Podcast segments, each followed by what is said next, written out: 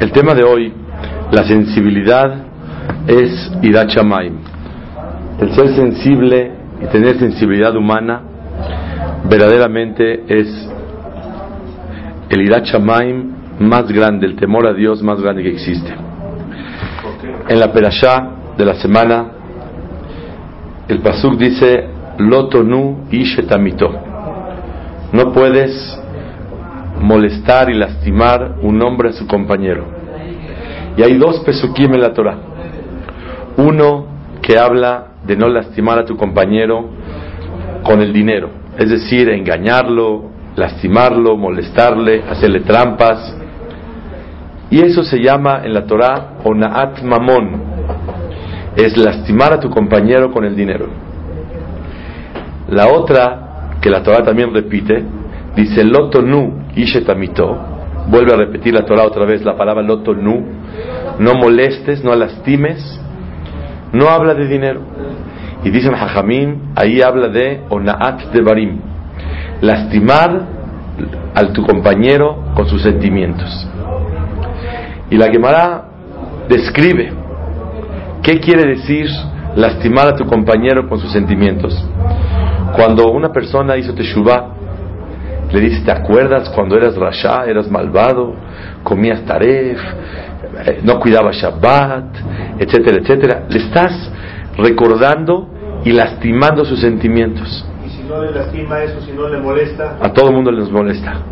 No hay nadie que no le moleste. Todo el mundo le molesta. Eran buenos tiempos, eran, digo. A todo el mundo le molesta cuando le recuerdan sus equivocaciones. Esa es la regla de la vida. A todo mundo le gusta que le digan de vacilada qué bien se ve y no qué mal se ve, aunque sea de vacilada. La persona es muy vulnerable, tiene poca tolerancia a las agresiones, indignaciones, lastimarle sus sentimientos, a la persona le duele mucho. Y eso se llama en la Torah onaat de barim, lastimar al prójimo con los sentimientos. Dice la Gemara Masejet Baba Metzian un Mutbet. Gadol onaat de barim yoter me onaat mamon. Es más grande y más grave el pecado de lastimar los sentimientos del compañero que lastimándolo económicamente. Voy a describir y graficar esta idea de la siguiente manera. Tienes un señor que tiene una tienda y él vende comida y todos los vecinos bajan a comprar a esa tiendita, a una Macolet, y bajan y compran. El primero, y hay dos tiendas, el primero es muy, muy, muy fino su trato a los demás. Sin embargo, él les roba dinero a los demás, los engaña en las cuentas. Todo lo que hace, sus básculas están equivocadas. Y trata y le va robando dinero a la gente poco a poco y nadie se da cuenta.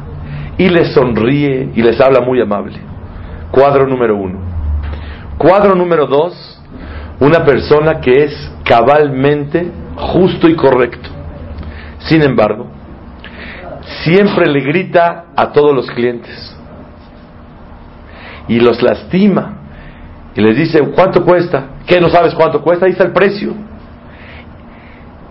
Ya, fórmate rápido, perdiste mucho tiempo, estás obstruyendo a los demás. Y todo el tiempo gritando, levantando la voz, molestando, lastimando a las personas. Tacto de elefante. ¿Quién es peor y más grave según la Torah? ¿El primero que roba pero trata muy bonito a las personas? ¿O el segundo que no roba un centavo pero lastima los sentimientos de las personas? Dice la Gemara.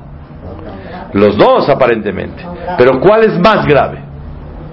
Dice la Gemara. ¿Lastimar el bolsillo o lastimar el corazón? El segundo. El segundo, dice la Gemara, Gadol onaat de barim, yoter onaat mamón. Es más grave el que lastima los sentimientos que el que lastima el bolsillo, como dijiste. ¿Por qué? ¿Por qué es más grave el que lastima los sentimientos que el que lastima el bolsillo. Dice la Gemara tres motivos. Número uno, Zenital de Shavon, Vezelonital de Shavon. Cuando le lastimas el bolsillo, se puede reparar. Se puede recuperar. Recuperas el dinero y todo está en orden. Lo lastimado y la herida en el corazón es imposible de repararla. Lo lastimado, lastimado está. Número dos, Zebe Gufo, Bezebe Mamono. El cuerpo de la persona, el alma, es lastimada y es una, un dolor más grande que cuando es una, una agresión económica. Hay gente que prefiere que le roben, que le lastimen, que no le roben su dinero. Pero normalmente un Benadam es más celoso de su ego, de su dignidad, de sus sentimientos, que de su bolsa. Y por eso es más grave. El primer motivo es porque no se puede reparar. El segundo motivo es no porque no se puede reparar, sino porque es más grave el daño. Independientemente de que se pueda reparar o no, es mucho más grave el daño. Tercer motivo, dice la Gemara, en el Pasuca donde habla de lastimar a los sentimientos del compañero, dice la Torah, Veyareta me lo queja, y temerás a Hashem. Y en el otro, no termina diciendo temerás a Hashem. Lo que quiere decir que el adjetivo calificativo de Yereshamayim, temeroso de Hashem, solamente aplica y se pierde cuando la persona lastima los sentimientos del otro. Si le roba dinero, claro que no es Yereshamayim, porque se equivocó. Pero, así como para perder el título y el adjetivo calificativo de Bellareta me lo queja y le temerás a Hashem, tal vez no lo perdió. Todos somos personas, nos equivocamos, nos llamamos temerosos de Hashem, pero tuvimos Yetzerara y pecamos. Pero cuando una persona agrede al otro, lo lastima en sus sentimientos, pierde el adjetivo calificativo de temeroso de Hashem. Y ya no se llama Yereshamayim. Por eso la Torah escribió, Veyareta me lo queja. Quiero que sepas que el verdadero título de Yare Elohim, temeroso de Hashem, aplica más cuando eres una persona cuidadosa de los sentimientos del otro. Cuando no, pierdes completamente el adjetivo calificativo de Yereshamayim. Sí. Pero aún así uno como ser humano también se puede equivocar con los demás, o sea, también es un... Tienes toda la razón. por Que, equivocación. claro, así como se puede equivocar en robar, se puede equivocar en lastimar. Sin embargo, tan grave para la Torah es, y es Benadam, Benadam se puede equivocar. Pero tan grave es lastimar al otro que la Torah lo sanciona y ya no se considera Yereshamay. Veyareta me lo queja y le temerás a Hashem, porque tienes que tener muchísimo cuidado. Se vale que te equivoques, pero ¿cómo lastimas al otro? Esa es la gravedad, pero tú tienes razón. La persona puede tener Yetzer hará también de lastimar al otro. Se le antoja darle un llegue al otro. Sin embargo, cuidadito, porque estás jugando con fuego. Y lastimando al otro es muy grave. Segundo motivo que quisiera explicar, ¿por qué sobre lastimar los sentimientos la Torah le llamó Veyareta me lo queja? Todos sabemos que existe el temer y Hashem. Todos sabemos que existe el concepto de ética, humanidad, que la persona es fino en su trato a los demás. Sin embargo, tenemos que reconocer que cuando una persona nada más es humano, es benadam, es mensch, se comporta bien con las personas, no es suficiente para que con eso la persona pueda ser una persona con ética y fino, sino la persona tiene que reconocer que necesitamos tener irat shamayim, temor a Kadosh Baruj Hu. En hebreo se le llama a esa actitud midot. ¿Qué es midot? Tener cualidades bonitas. La persona que es alegre, la persona que es humilde, la persona que es dadivoso, la persona que es benevolente, la persona que es generoso, la persona que es eh, dulce, claro, se contiene, no es enojón, son cualidades muy bonitas. Sin embargo, todas las cualidades no sirven en la humanidad a menos que el prólogo y la introducción de, estas, de esos comportamientos finos y adecuados vengan por Irachamay, por ser temeroso de Hashem. ¿Qué quiere decir? Como dice el dicho, la mona, viste la de seda, mona se queda. Por más que una persona se comporte muy bonito, cuando le agarra la locura, la persona pierde todo el control y no lo reconoces. La ira.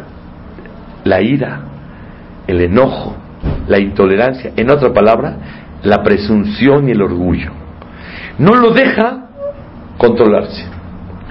Esto, la única manera que hay para tener un freno real que pueda perpetuar en la vida de la persona es cuando es temeroso de Hashem. Y lo que queremos explicar. Dice el Kim en su libro, en la introducción, que las cualidades bonitas se parecen a perlas. Y Dachamaim se parece al, a la cadena que detiene las piedras. Si una persona se pone perlas preciosas sin cadena, ¿qué le pasa? Se caen. Se caen. Y es un ejemplo muy importante para la vida. ¿cuál es la cadena, perdón? La cadena es el temor a Shem. Y las perlas son las cualidades. Cuando una persona, sus cualidades están detenidas por Irachamayim, temor a Boreolam, las cualidades pueden mantenerse. Pero cuando una persona no tiene Irachamayim, no le teme a Dios, aunque él es muy fino, muy correcto, muy propio, muy adecuado, en el momento que él tiene una prueba grande, no hay un freno que lo limite, porque hoy no tiene humor para comportarse de esa manera. Pero cuando lo que detiene y controla las cualidades es el irachamaim, el temor a Shem, automáticamente las midot, las cualidades, tienen mucho más fuerza y pueden ser más permanentes, constantes, duraderas y con mucha más fuerza. Y eso es lo que dice la Torah. Gadol devarim yoter meonaat mamon. Es más grande y más grave y peor el que lastima a su compañero con palabras que el que lastima a su, compañero en su bolsillo. Porque el hecho de lastimar sus sentimientos, tres problemas tiene. Uno, pierde el título de Yedeh No se llama temeroso de Hashem. Número dos, no se puede reparar. Número tres, es en el cuerpo y en el alma que le daña mucho a la persona. Shlomo Amelech dice, Ruach ish yechalkel mahaleu, beruach nechea mi. Ruach ish, el espíritu de la persona, el ánimo, carga y soporta todas las enfermedades. Pero un espíritu aquebrantado, ¿quién lo puede levantar? De ahí Shlomo Amelech nos enseña que el ánimo la autoestima de la persona es la más valiosa que cualquier defecto de salud corporal y físico. Porque cuando una persona tiene ánimo, sale adelante. Cuando una persona está súper sano y tiene un cuerpo de, de, olimpiada, pero tiene un problema. Está deprimido, tiene baja autoestima, está down, como se usa hoy tiene la famosa enfermedad que se llama depre. Y esa depre lo baja la persona. Dice Shlomo Amelech, ¿quién lo puede cargar a esa persona? Nadie. ¿Quién carga a la persona? Su ánimo, su espíritu. Y eso es lo que soporta la persona. Cuando la persona le quitas dinero, le quitas un pedazo de él. Pero cuando lo lastimas, ¿qué le estás dañando? Su ánimo, su espíritu. Y la gente, como dice, me hiciste el día con esa palabra tan bonita. ¿Y cuánto podemos hacer y deshacer, crear y destruir con las palabras que agredimos o que Besat Hashem Baraj nos cuidamos o decimos palabras bonitas? Y este es el secreto de Onaat Tevarim, que lastimar los sentimientos es más grave. En la Torah he sabido que hay una mitzvah muy grande que se llama Be'ahavta le re'aha kamoja y amarás a tu prójimo. Los goim le avdil también dicen. ¿Qué dijo Benito Juárez? El respeto al derecho ajeno, El respeto al derecho ajeno es la paz. Es lo mismo. Que así se ve, aparentemente se ve que es lo mismo, pero nada que ver le avdil el falfe abdalot. ¿Por qué no tiene nada que ver? Porque la Torah termina diciendo, y amarás a tu prójimo, Ani Hashem, porque yo soy Hashem. No como dicen los goim, el respeto al derecho ajeno es la paz. Nada más hay que respetar y con eso hay paz. No, quiero que sepas por qué es tan importante querer al prójimo y respetarlo. ¿Dónde está mi ¿Por qué? Porque la Torah dice, moja ani Hashem, en Perashat Kedoshim.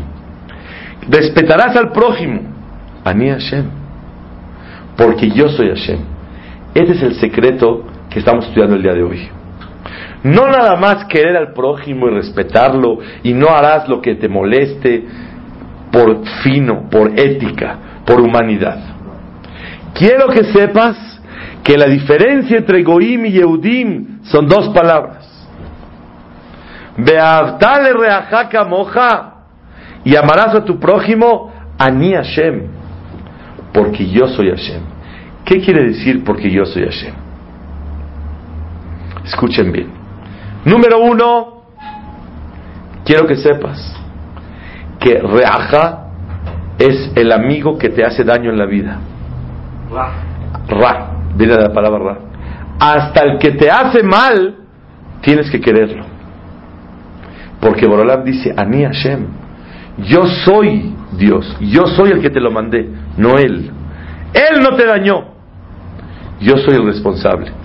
Dije de manera así, en hebreo se dice Derech Tzahut, una manera así bonita para recordar la idea. ¿Cómo se dice culpable en hebreo? ¿Saben? Hashem. Hashem, Hashem se dice culpable. Ani Hashem, yo soy culpable. Entonces Borolam dice, Beavtale reajaka moja, y amarás al que te haga daño también, porque Ani Hashem, no Ani Hashem, yo soy Hashem, yo soy Hashem, yo soy el culpable de lo que te pasó. Yo soy el responsable, no esta persona. El primer motivo que tenemos que tener claro que nadie te puede ni beneficiar ni perjudicar en la vida, solamente Boreola. Por lo tanto, no tienes por qué actuar y hacer represalias en contra de alguien que te hizo un daño, porque el responsable soy yo, dice Boreola. Ani Hashem, yo soy el responsable. Ani Hashem, yo soy el Dios, yo soy el creador, yo soy el patrón, yo soy el jefe. Yo determiné esa situación que te llegó a ti. Nadie te benefició en la vida. Nadie te dañó. Si alguien te prestó, soy yo. Si alguien te dañó, soy yo. A él lo van a castigar por metiche. Pero de hecho, yo soy el responsable. Y por eso, cuando vamos a decir tefilá, en los sidurim aparece algo muy bonito. Antes de rezar, en los sidurim dice, Areni mekabel mitzvat aseh de oraita. Yo recibo, en la tefilá viene antes de empezar a rezar, recibo sobre mí la mitzvah de la Torah de Be'ahavta de Reaja Kamoja. Amar a todo Yehudí que hay en el mundo. ¿Por qué antes de rezar tenemos que amar al prójimo? ¿Qué tiene que ver tu compañero con tu tefila? La respuesta es porque antes de rezar tienes que reconocer el reinado absoluto de Hashem. Que hasta cuando las personas te benefician o te dañan, son simplemente mensajeros de Él. Y todo viene de Boreolam. Y cuando la persona reconoce eso, que todo viene de Hashem, ahora sí puedes rezarle a Dios. Porque ya sabes con quién estás hablando. Y estás reconociendo la dimensión de lo que es Boreolam. Por eso antes de rezar decimos, recibo la mitzvah de amar a todos los Yehudim, beahavtale reajaka moja, porque a mí Hashem, yo soy Boreola. Segundo motivo, ¿por qué decimos beahavtale reajaka moja? Porque cuando queremos al hijo de Boreolam, por ser hijo de Hashem, quiere decir que es una ampliación del amor hacia Boreolam. Tanto te quiero, Boreolam, que hasta tus hijos, aunque me dañen, los quiero, simplemente por ser tus hijos. Y eso significa la mitzvah de reajaka moja. ¿Por qué tienes que amar al prójimo?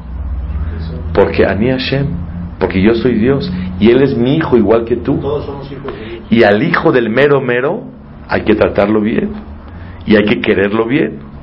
Y ese es el secreto tan grande del...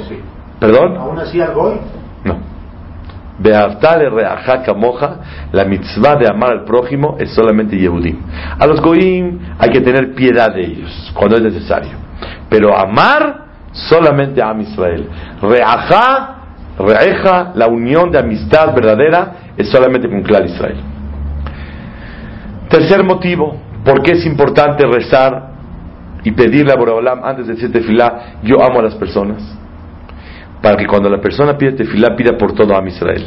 Y cuando uno pide por los demás, Boreolam le contesta primero a uno. A mitpaler al javeró, une en. Pides primero por tu compañero, Boreolam te contesta más a ti.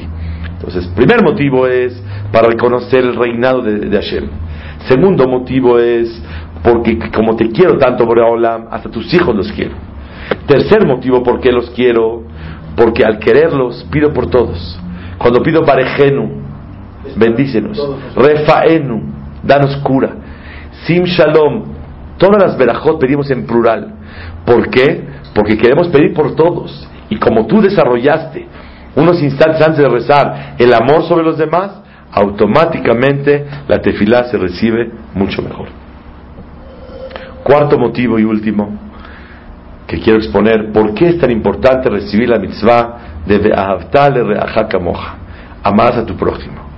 Cuando una persona quiere a los demás, es querido, hay unión, hay paz, y para recibir las verajot de Hashem se necesita paz y armonía entre sus hijos. Muy bien, porque en klimahzik berajá el shalom. No hay un utensilio que reciba la verajá de Hashem, un recipiente, como el shalom. Cuando uno no se quiere con los demás y hay peleas, las verajot de Hashem no recaen sobre la persona. Y por eso, antes de ser tefilá, ¿qué tengo que hacer? Aceptar, querer a todos los Yehudim. Pero ¿cómo lo puedo querer si me quitó la línea? Me sacó de Liverpool, me sacó de Sears. ¿Cómo lo quiero? Me puso una tienda enfrente de la mía. ¿Cómo lo puedo querer? Me quitó la muchacha que yo necesitaba para mi hijo. O el yerno que yo buscaba. ¿Cómo es posible? La respuesta es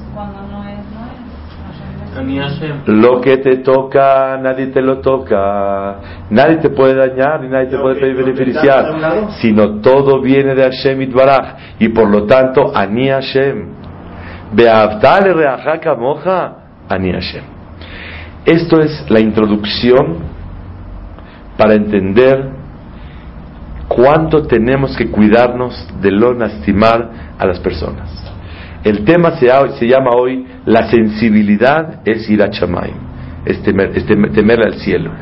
Cuando una persona quiere verdaderamente tener sensibilidad verdadera, cuando una persona quiere actuar con mitot adecuadas, tiene que introducir el temor a Hashem. Te temo a ti, porque tú eres el responsable de todo. Y eso le permite a la persona tener un freno en situaciones difíciles. Oye, ¿por qué no? No puedo con él, le voy a contestar feo. No puedo. ¿Pero por qué? Por temeroso de Hashem. Hay un pasuk en la Torah que nos enseña una cosa muy grande, y así lo explica Rabel Hanan Wasserman, alumno del Hafetz Haim. Cuando llegó Abraham vino, le dijo, ¿por qué con los filisteos? ¿Por qué me engañaste que esa señora es tu hermana y no es tu esposa? ¿Qué viste de malo con nosotros? ¿Qué le contestó? Rak en irat Elohim, Solamente no hay irat Lo único que hay es todo. Todo hay. Ética, moralidad, humanidad, todo hay. Son muy gentiles son muy buenos, son muy correctos, son muy humanos. Pero tiene un defecto, un solo defecto. Rak, solamente les falta ir a Chamay, temor a Dios. Y cuando falta temor a Dios, por más correcto y por más fino y por más cualidades bonitas que tengas, cuando la persona no se domina, cae muy fuerte. Y el freno verdadero es el Irat que le tiene el, ser humano a Boreolam. Conté hace unas semanas en Cuernavaca una historia increíble. Me la contó Rabaron Kotler, el hijo del Rosh Shiva, el hermano del Rosh Shiva hoy de Leikut, de Malkiel Kotler. Fui a su casa cuando estuve en Leikut y le dije, a ver, Rabaron, cuéntame una historia bonita. Me contó que un yehudí trabajaba y Baruch Hashem tenía mucho dinero. Y un día, un proveedor del Goy necesitaba dinero. Pero dinero no son 100 mil dólares, ni un millón de dólares, varios millones. Y él le pidió prestado por un tiempo para poder dar la vuelta al negocio y que no se caiga. Dijo, está bien, con mucho gusto. Nadie le quería prestar, el Yehudi le prestó. Después de un tiempo pasó la vida, por eso el dinero son redondo, para enseñarnos que la vida da muchas vueltas. Y ahora el que necesitaba dinero el Yehudi y nadie le prestaba. Fue con el Goy y el Goy le prestó. Y le pagó y todo bonito caminaba. Con tantos altos y bajos, este Yehudi, su espiritualidad estaba muy inestable. Entonces, en una reunión que había, pusieron carne taref. Y estaba el Goy y estaba el Yehudi. Y el Yehudi pasó el cuchillo y metió el tenedor en, el, en el, la carne taref y me se metió un bocado. Se para el goy y le dice, jamás te vuelvo a prestar un penny. Nunca me pidas nada, porque ya no confío en ti. ¿qué pasó? ¿Te engañé alguna vez en la vida? Dijo, no. Mi seguro era que tú eres temeroso del Creador. Y como tú obedeces al Creador, le tienes miedo, por eso me siento tranquilo de prestarte dinero. Pero cuando veo que ya te debilitaste y flaqueaste en eso, y ya no estás sólido, firme en tu temor a Dios, ¿quién me asegura que no me vas a robar a mí? Esto fue una, una historia real en Estados Unidos. Y eso es lo que nos enseña que todas las cualidades bonitas, finura, y, humildad, todo lo que quieras, tacto bueno, todo lo que quieras. Si no se introduce Irachamaim, son como las perlas que no tienen la cadena. Y no tiene un freno real y absoluto. Y eso es Bellareta me lo queja. Haim cuentan que él falleció su esposa y se casó por segunda vez. Y él vivió décadas de años en su casita. Y en su patio construía el azúcar. El Hafez Haim cuentan que él checaba cuánto tiempo interrumpió Torah en el año. Y le salían como 16 minutos, 18 minutos. Al año. Al año. Estudiaba Torah intensamente. Se casó con su segunda señora y le dice, el Jafet Haim construyó la azúcar como 40, 50 años lleva construyéndola. Llega la segunda esposa, le dice, revisó el Meir, yo creo que el azúcar estuviera mejor del otro lado. ¿Qué le dice uno a su esposa? Para el año que entra, con mucho gusto. Ya está hecha. Le tardó dos horas a un hombre mayor construir la azúcar. O tú no sabes. Yo llevo aquí muchos años viviendo y yo sé que por ahí no funciona. No abrió la boca Hafez Haim y deshizo el azúcar. ¿Cuántas horas llevamos? Cuatro. Dos en armarla, dos en deshacerla. Y otras dos en construirla del otro lado. Empiezan a colocar los adornos y se da cuenta su esposa que verdaderamente entra mucho el sol de este lado. Dijo, la visó el medio, tienes razón. La verdad, está mejor la azúcar del otro lado. ¿Qué hizo Hafez Haim? ¿Qué era para decirle? Pues ahora se queda aquí. Para que se te quite, acá se queda. Y el año que la cambiamos, ya la puse. ¿Qué hizo Hafez Haim? No abrió la boca. Deshizo el azúcar. Y la volvió a construir. ¿Cuántas horas llevamos? Dos. Y dos, cuatro. Y cuatro, de ponerla y quitarla, ocho. Y otras dos para volver a colocar, diez horas. Un señor mayor quita y pone, quita y pone. No abrió una palabra. ¿Qué significa esto? Significa, señoras y señores, cuidar los sentimientos de otro. La esposa nueva tal vez quería una nueva colocación del azúcar para que sean sentimientos nuevos, para no recordar cómo vivía antes. Vete a saber, o quería ella darse el gusto de elegir a dónde. Jafet Haim no abordó los sentimientos de su esposa.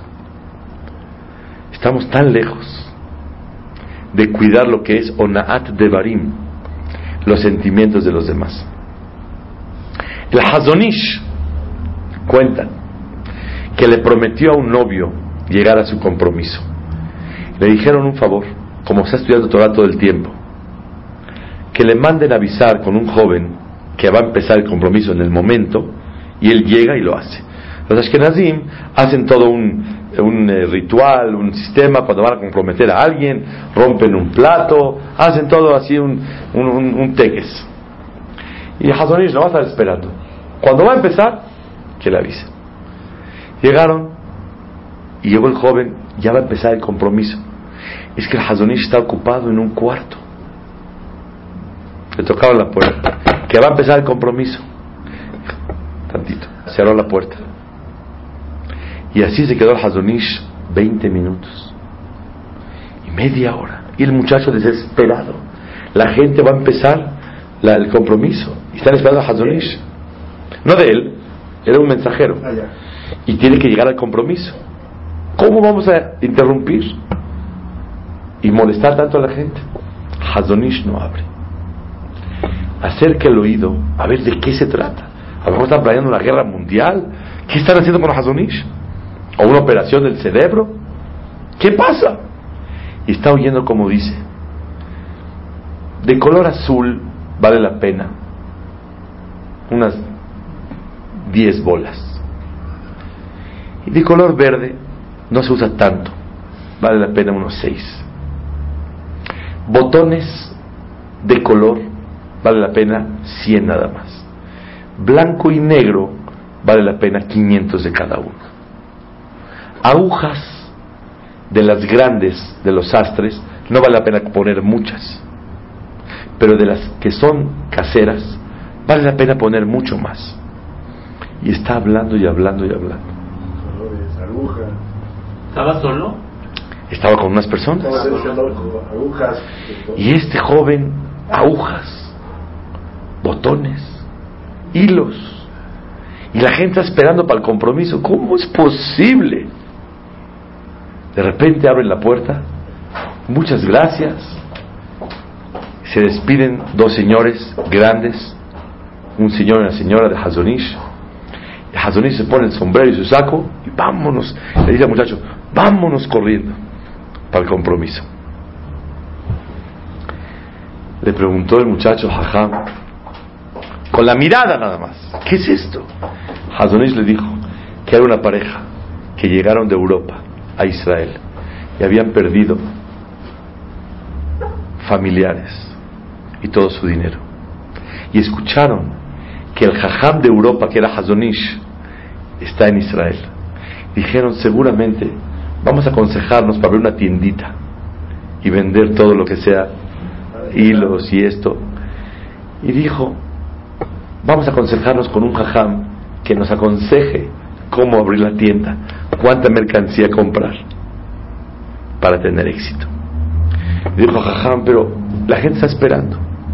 Dijo Hazonish, pero estos par de viejitos que perdieron su familia y perdieron su dinero, no podía yo empujarlos y aplazarlos. En hebreo se dice, los sovlim huy, no soportarían el aplazamiento. Cuando uno está tan dolido, no puede. Ven mañana. ¿Cómo ven mañana? Estoy deshecho. Quiero que alguien me sonría, que alguien me dé una palabra de ánimo, asesoría, ideas para poder salir adelante. Y Hazonish jamás quiso lastimarlos. Y vemos una cosa muy grande. Da Torah. Molestar al público y hacerlos esperar es muy grave. Pero tal vez él vio y decidió con su Da Torah que esto era más grave y lastimar los sentimientos. Allá, por lo menos van repartiendo el shrab, platican esto, lo otro, se saludan, se besan, se esto, se el otro, llegó Hazonish. Pero acá era un sentimiento muy grave. Esto se llama en la Torah onaat de barim, lastimar los sentimientos de los demás. Cuentan que Rav Shner Kotler, el Rosh Shiva de Leikut, dijo no Braja, que Keter Torah le debemos mucho. Porque cuando yo tenía 16 años, iba a pasar a 17, no había Yeshiva Gedolá en México, en Keter Torah. Y se mandó a traer de Leikut unos jóvenes que se unan con nosotros. Éramos en la clase tres mexicanos. Estoy hablando hace muchos años. Y no había yeshiva. Y trajeron por primera vez al Rosh Yeshiva a Rabiuni, a México. Alaba Shalom el señor Marco Chacalo. Y Shebadele Haim Tovim, el Gabay, el señor David Kasim. Trajeron a Rabiuni. Y no había alumnos. Para algo un poquito, traer unos siete, ocho, para que empiece. Y entonces fueron con Rafshner Kotler. Y Rafshner Kotler dijo con mucho gusto, para hacer Torah en México, claro que sí. Mandaron jóvenes y yo estuve en el, en el, grado de tercero de preparatoria cuando empezamos con la Yeshiva Gedolá y empezó la Yeshiva y Rafshner Kotler con su amor a Am Israel y ayudar a los demás, nos mandó gente. Es una historia de hace muchos años. Entonces, Rav Kotler en una ocasión viajó de Lakewood a Nueva York, viajan mucho a las bodas. Llegó a la boda y le dijo al chofer, ni apagues el coche. Entro, saludo y me regreso. Pero Rav se tardó y estaban diciendo las verajot. Y cuando acabó la jupá, el señor ya apagó el coche. No que la jam va a saludar y nos vamos. Tengo que dar una clase en Lakewood de regreso. Tengo que llegar a la clase apagó el coche, bajó a ver qué pasó. Tanta urgencia tenía acá. Y lo ve que está platicando con el papá de la novia. Y le toca el traje y le dijo, qué fino, qué bonito, te ves muy bien. Está usted muy guapo para ser papá de novia. Y le dice palabras bonitas y esto. Se abrazan, se despiden. Le dice, vámonos, písale, vámonos de volada a Lakewood. Es una hora y cuarto de Nueva York a Lakewood. Le dice, ¿no que le urgía a usted? Le pregunta el chofer. Porque la verdad sí. Pues te voy a platicar. Llegué yo y no, por cualquier razón, no me dieron a mí ninguna, ninguna veraja. Y yo soy Roshiva de Leikut. Y le dieron a este Jajam, a uno Admor, a uno eso. Gente mayor, no llegó tarde. Tuvo motivos por qué le dieron veraja a otros Jajamim, más grandes de edad o más importantes, lo que sea. Si yo hubiera saludado, me hubiera ido, ¿qué hubiera pensado el papá de la novia? Se molestó. Por eso se fue tan rápido. No hubiera pensado que me urgía porque tenía una clase. Me esperé que termine las verajot, le dije unas palabras bonitas de ánimo para que demostrarle que lo quiero mucho, que estoy con él, que no me sentí y después me fui. Para mí y para todos, esto es Bellareta me lo queja, temeroso de Hashem. Gadol de barim, yoter me onaat mamón. ¿Cuándo hay que cuidarse más? en no lastimar los sentimientos que en cuidar el bolsillo. Hay que cuidarse de las dos. No robar, no quitar y cuidar los sentimientos. Pero normalmente lo vemos más grave, el robar que el lastimar. La prueba está que no tan seguido robamos, pero sí lastimamos los sentimientos de la esposa, del marido, de los hijos, de los socios, de los compañeros y por eso tenemos que tener bien presente que cuidar los sentimientos del otro, con eso se adquiere el adjetivo calificativo más preciado del mundo. Bellareta me lo queja. Y temerás. Ay, pero es que me dañó. Moja. Ámalo. Kiani Hashem. Yo soy el responsable. Él no tiene nada que ver en esta historia. Y Azor Hashem, que podamos, Hashem, juntos, todos, reforzarnos en esa mitzvah tan especial que es Bellareta me lo queja, temerle a Hashem. Y temerle a Hashem es cuidar mucho los sentimientos. Y no nada más cuidarlos de no lastimarlos, sino también levantar el ánimo. Si tan grave es lastimar, cuán valioso es animar y levantar el ánimo